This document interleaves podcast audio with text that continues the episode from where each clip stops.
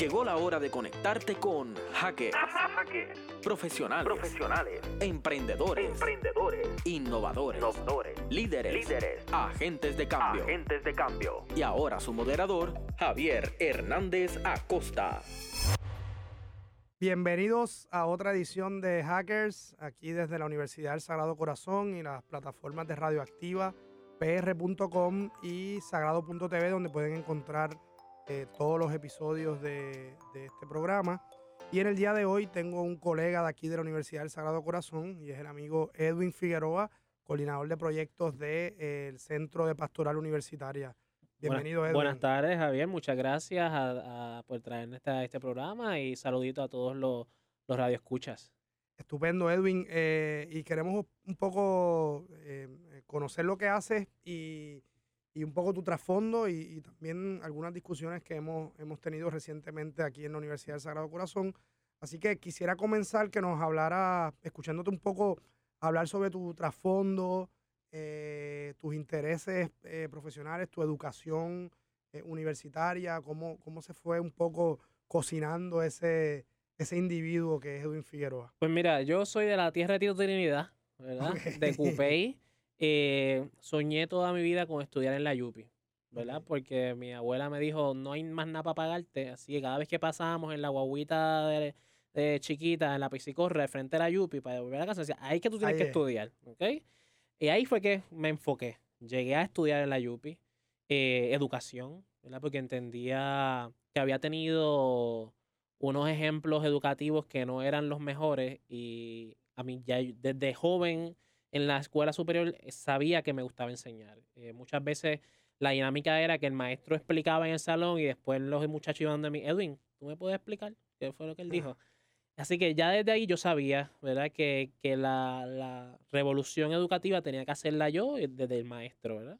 Y decidí estudiar el magisterio, estudié cinco años mi preparación en historia y español, porque entendía que, que el puertorriqueño desconocía mucho de su historia y yo amaba, ¿verdad? Eh, conocer lo que nos había hecho como país, como pueblo, y más nuestra lengua, la importancia de la lucha que tuvo nuestra lengua en Puerto Rico, a mí impresionó, marcó mucho mi vida. El español me parece una lengua súper bella, súper rica y que pues no- es importante que nuestros jóvenes los podamos ayudar a desarrollar mucho más sus competencias lingüísticas, dado que cuando di clases en, escuela superior al graduarme en el año 2014, yo le decía a mis estudiantes que hay que dominar el discurso para poder enfrentarse a la vida. Y para dominar el discurso hay que dominar la palabra. Si no dominamos la palabra, eh, no podemos dominar la vida. Porque a través de la palabra es que uno puede expresar y llegar a, los- a sus pensamientos más profundos. Yo le decía a ellos, si ustedes no desarrollan su lenguaje, ustedes no pueden pensar profundamente porque no tienen las palabras para llegar a los pensamientos profundos. No es posible. Y ahí fue que me enfrasqué durante un año y medio, estuve dando clases en escuela superior. Eh, pero en ese momento, eh, como trabajo ahora en el centro de pastoral, yo hice lo que se llama una opción histórica por ser pastoralista. Ok. ¿Qué es eso? Y, y la opción, eh, un pastoralista es la persona que reconoce que la mayoría de su pueblo tiene, está viviendo eh, el, el asunto de relegar a Dios, ¿verdad? La trascendencia a. Dios.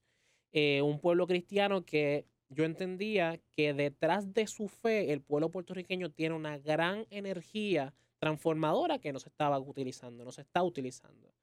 Eh, y Cuando que, dices transformadora, ¿te refieres a qué? a que la motivación que mueve a, mu- a muchos puertorriqueños su fe, ¿verdad? Que, los mueve a, a una, a unas acciones eh, de orden, de obediencia. Hay unas cosas que mueven a las personas en su fe. Y yo decía, mano, toda esta fuerza que mueve a toda esta cantidad de personas, por ejemplo, a ir a una marcha, más de 10.000 personas, con unas ideas religiosas que podamos estar o no de acuerdo, hay un gran poder eh, social en esa gente. Hay, que los mueve, esa gente hay que poder guiarla a que toda esa energía se pueda canalizar a la transformación de Puerto Rico. Y yo digo, yo voy a ser pastoralista. Y dije, ¿y a quién voy a dedicarme como pastoralista? Pues dije, voy a dedicarme a los jóvenes. Y en el año eh, 2015 decido hacer una opción histórica por dedicarme al trabajo con los jóvenes durante tres años de mi vida. ¿Y qué es una opción histórica? Una opción, como te mencionaba antes de, de subir, eh, la opción histórica es cuando uno asume una decisión que va a percolar o va a permear todos los ámbitos de tu vida y tienes que asumir las consecuencias totales de esa decisión.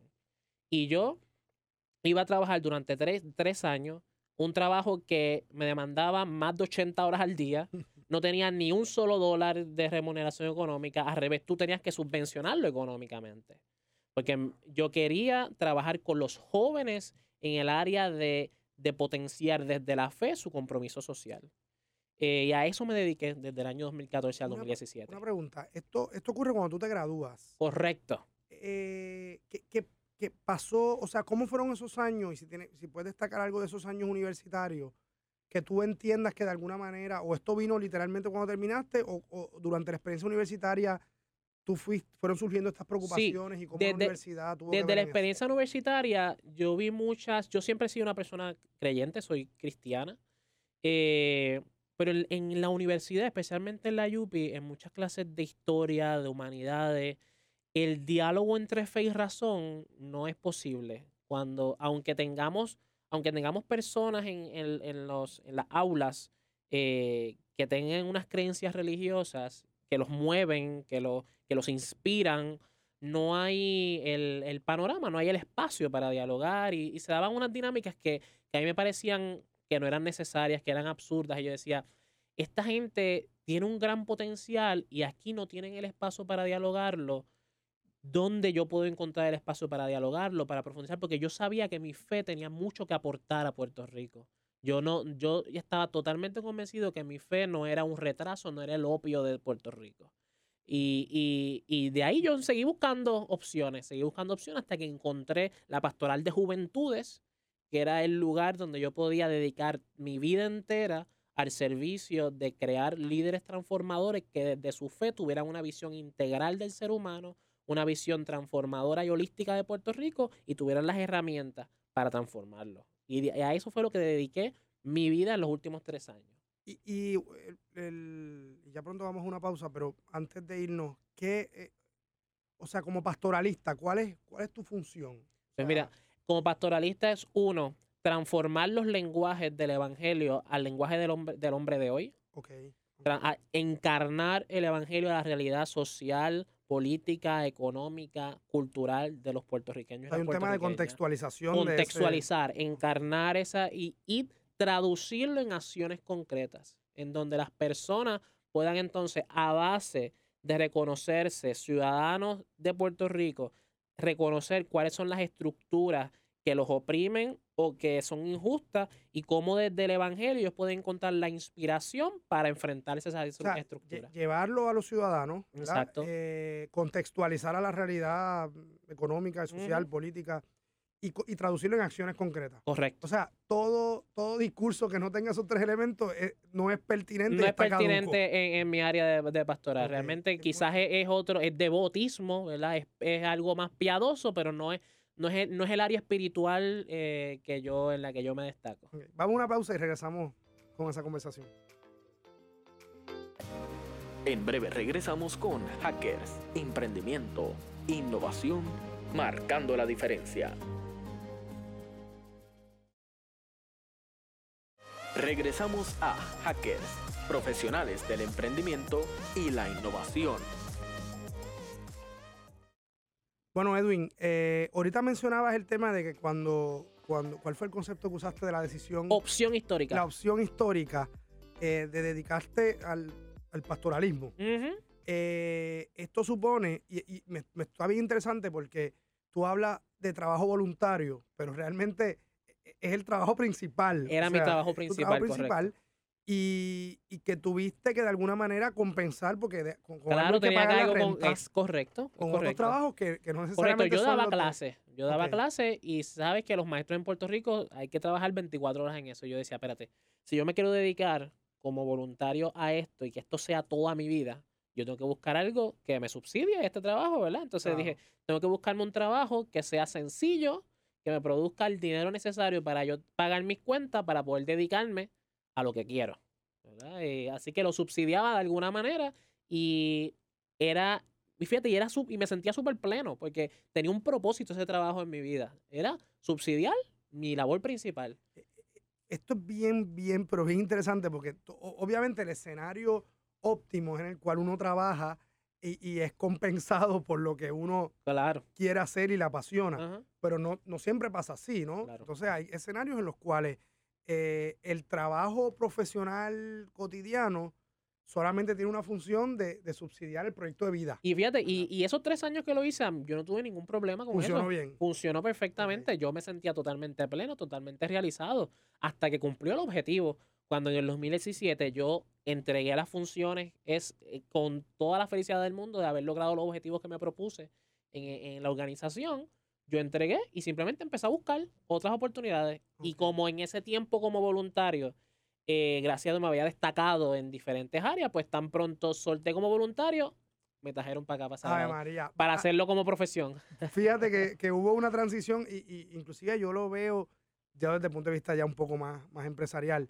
Yo lo veo como un tema de inversión en tu carrera. Definitivamente. Así mismo yo lo explico. unas experiencias que luego van a tener un rendimiento en algún momento. Exacto. Y- es bien brutal eso, eso que dijiste, porque es la misma manera que yo les digo a los que me sucedieron. Yo les digo, este tiempo que ustedes están aquí, inviértanlo correcto, den alma, vida y corazón. Porque en ese, ese tiempo que tú estás aquí de voluntariado, tú vas a desarrollar unas destrezas que como no tienes remuneración económica, las tienes que hacer por pasión y por convicción. Claro, Y las vas a hacer porque las quieres hacer bien. Porque es que, ¿qué otra paga? No hay paga salarial. ¿Qué No hay paga paga. vas a tener para esto? Pues es la convicción y la satisfacción de que lo que hiciste, lo hiciste porque te desgastaste, porque entregaste el alma, vida y corazón. Y eso tiene, eso tiene una remuneración. O sea, ahora, Claro. ahora mismo yo pude, voy a ir a dar clases a Colombia porque me, me destaqué en, en alianzas en Latinoamérica. eh, logré venir a trabajar a Sagrado, que lo que hacía antes como voluntariado ahora es mi profesión. Así que eh, realmente tuvo una gran inversión poder dedicarme a algo de cuerpo y alma. ¿Cuál es tu rol acá en, en- en Sagrado, en el centro de pastoral? ¿Qué es el centro pastoral? Pues mira, mi rol en, en el centro de pastoral es hacer lío.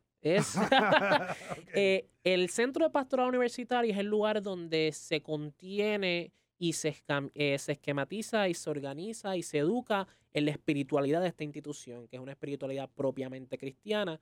Esa espiritualidad que tenemos desde la fundación, los que estamos ahí nos encargamos de cómo traducir esta espiritualidad para que el estudiante de hoy la comprenda en su lenguaje, ver que la fe es totalmente razonable y que la fe puede dialogar con todas las disciplinas académicas. Ese es nuestro trabajo. Claro. Y, y, y un poco, eh, bueno, se, se, se- se ejemplifica los tres elementos que, que mencionaste ahorita, ¿no? Y, yo siempre he pensado también que eh, tú, tú, ahora que hablas de los líos, yo, yo pienso también el centro pastoral como, como ese brazo operacional de, de todo el tema espiritual de la universidad que es tan, que es tan importante y que está dentro de, de- de su misión. O sea, Ujú. pastoral es a través del cual se operacionaliza ese componente espiritual de la misión. Y súper y sup- y súper importante lo espiritual. No es lo mismo que espiritualista, ¿verdad? Mm, El espiritualismo o el espiritualista en el, en el sentido de, del dualismo, ¿verdad? El dualismo que, que, que luchamos mucho, que es como que la- mi, mi alma va por una cosa, mi espíritu por otra. No, no, la espiritualidad es el fuego que mantiene encendido, Ajá. ¿verdad? Eh, para que nosotros podamos continuar fieles a, a la- a las constituciones originarias de la institución, que fueron la libertad, la, el emprendimiento y la educación como herramienta Claro. para la libertad. Wow. Edwin, ¿tú llegaste cuándo a Sagrado? Agosto 2017. Y septiembre 20. Empezó otro trabajo. Otro trabajo nuevo que, que- y, que para la universidad una de las cosas más bonitas fue la respuesta que tuvo la universidad del centro pastoral y de Sagrado Contigo, que también que se volvió como un proyecto aglu- aglutinador. ¿Puedes hablarnos un poquito de eso? Mira, llegó María y nosotros sabíamos que teníamos que responder. Llegó Irma. Desde Irma Ujú, nosotros llamamos al proyecto Sagrado Contigo y empezamos a prepararnos, pero llegó María, nos sorprendió y desde ahí todos los próximos meses lo dedicamos a encontrarnos con los rostros de los puertorriqueños y las puertorriqueñas eh, luego de este huracán. Estuvimos, eh, nosotros ayudamos a más de 400 estudiantes con dirección espiritual, con ayudándoles a sus clases, comida, agua para su familia, dinero, ropa. eh, estuvimos ayudando a las comunidades, nos insertamos. Yo como nunca me había podido yo insertar, ¿verdad? Te digo que es la opción que yo viví, mi opción preferencial por los pobres, verdaderamente, ¿verdad? Porque no es, no es posible que tú digas que tú quieres eh, trabajar por los pobres si tú no me puedes decir los nombres de los pobres. ¿verdad? Y a- ahora yo te puedo decir nombres de los pobres y te puedo decir los rostros, ¿verdad? Porque n- no es posible tener una opción por algo que tú no conoces, que no tienes rostros de ellos. Y esta fue la oportunidad de ponerles rostros a la pobreza en Puerto Rico y, y, y, y rostros que no se te van a olvidar nada porque se imprimieron en el corazón y porque quieres acompañarlos a que tengan una promoción plena. Wow. Eso fue sagrado contigo. ¿Cuál, ¿Cuál fue, cuál es la preocupación social eh, o histórica o política que, que más ha- se ha quedado rondando en tu cabeza después de, de esta Pues mira, experiencia de... tenemos que, tenemos que superar el asistencialismo para llegar a la promoción humana. ¿verdad? Eh, el, el hu- huracán María provocó unos ejercicios de solidaridad bellísimos, ¿verdad? pero no si- tiene, tiene que haber una, una conciencia concreta para pasar de la asistencia a la promoción. Y, y la cosa es que en Puerto Rico muchas personas están acostumbradas a la asistencia. Están acostumbradas a que simplemente tú dame el agua, la compra, las medicinas, la asistencia médica que yo tengo y yo sigo con mi vida y sigo igual. Y parte de, de la idea que siempre me ha quedado y los proyectos de voluntariado social que estamos desarrollando ahora es ahora provocar promoción humana, provocar que las personas pasen de la situación de vida que estaban, que cuando yo deje de estar en su vida, él pueda sostener la nueva estilo de vida que se le provocó, que se lo provocó a través de, la, de las estrategias de salud, resiliencia y todo eso que se le buscó. Estupendo. Vamos a hacer una pausa y cuando regresemos quiero que hablemos un poco de, de tu área de investigación. Eh, regresamos enseguida. En breve regresamos con Hackers, Emprendimiento, Innovación, marcando la diferencia. Regresamos a Hackers, profesionales del emprendimiento y la innovación. Bueno, Edwin, eh, regresando, eh, estás haciendo un programa de maestría. Háblanos Correcto. un poquito dónde y Estoy es en la. Pontificia Universidad de Salamanca. Estoy en un programa online eh, que es Máster Oficial en Doctrina Social de la Iglesia. Madre. Obviamente te voy a preguntar qué es. Pues La mira, doctrina es- social de la la doctrina social de la iglesia es una rama de la teología que se encarga en arroz y habichuela de encarnar las enseñanzas de los evangelios en acciones concretas, políticas, sociales, económicas y culturales. Eso es la doctrina social de la iglesia. Y, y esto está bien, bien puntual, mejor no pudo, no pudo estar. ¿Esto qué rol tiene eh, directamente en la, ¿verdad? en la operación de la Iglesia Católica? en los o sea, esto es algo que está presente. Sí, pues mira, debería, En Puerto Rico, en Puerto Rico no está, no está del todo presente, ¿verdad? Ahora mismo la iglesia en Puerto Rico ha tenido, es- ha sido muy vocal en el tema social. Hemos encontrado varias ideas, pero no es algo que se trabaje en la base. En la base comunitaria, en la base social, en la, en la masa de las personas, no se trabaja el tema de la doctrina social.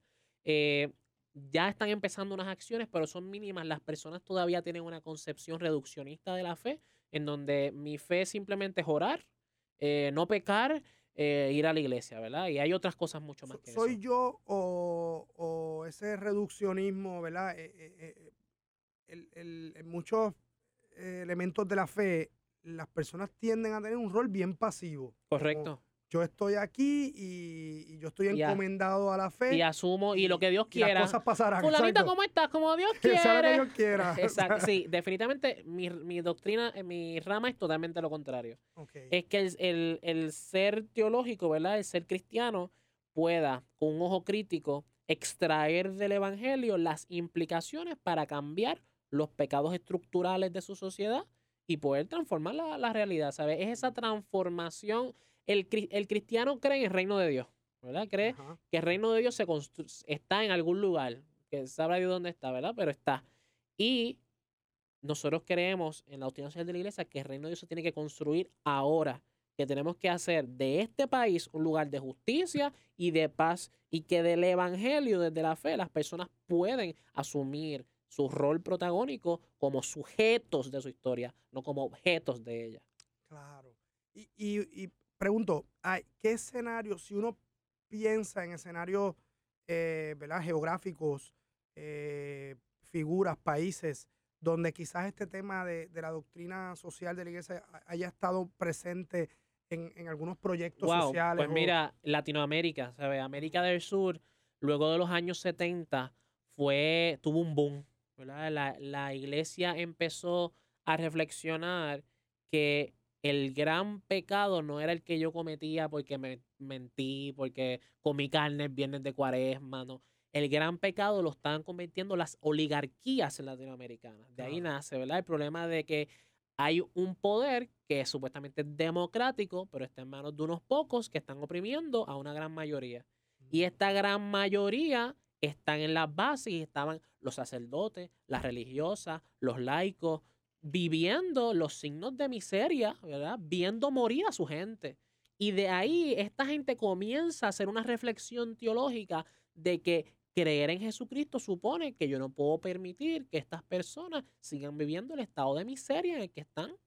La miseria no es consona con el Evangelio. Las injusticias no son consonas con el Evangelio. Y la iglesia, el lugar de la iglesia, siempre, siempre, siempre es con los más vulnerables.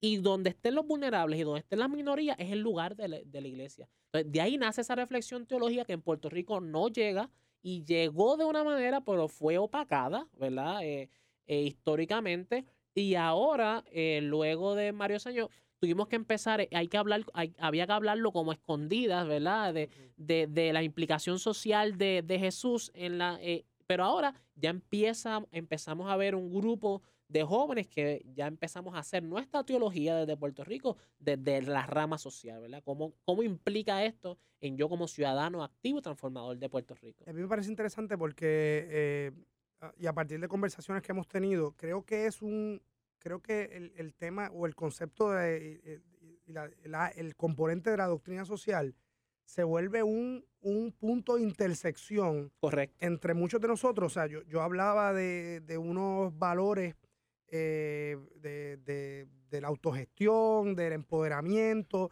del emprendimiento como acto de libertad, de la justicia social, de la solidaridad, y de repente vemos que, que están alineados con ese mismo teología. componente, que es teología. De repente estoy como que, espérate, Exacto. nadie me dijo esto nunca. Exacto. Realmente es que eh, muchos de estos, de estas posibilidades han nacido históricos. Su génesis histórico es un, es un, es un génesis teológico que luego se van apropiando. en la- o sea, el término de claro. justicia social nace en la iglesia, ¿verdad? Claro. Eh, eh, el, eh, el emprendimiento, si uno lo analiza desde el área teológica, es para que las personas sean libres y yo quiero que tú seas libre porque Jesús quiere que seas libre y porque quiere, mereces tú la libertad y porque eh, tú estás hecho para vivir en libertad. Entonces, realmente el, el diálogo entre fe y la cultura, el diálogo entre fe y el, el emprendimiento es un diálogo total. Mira, en Puerto Rico tenemos el ejemplo, el cooperativismo. El cooperativismo en Puerto. Rico fue bautizado por, por la iglesia, Son, fueron, fueron iniciativas que nacieron de la conciencia de que teníamos que lograr que las personas tuvieran plenitud en su vida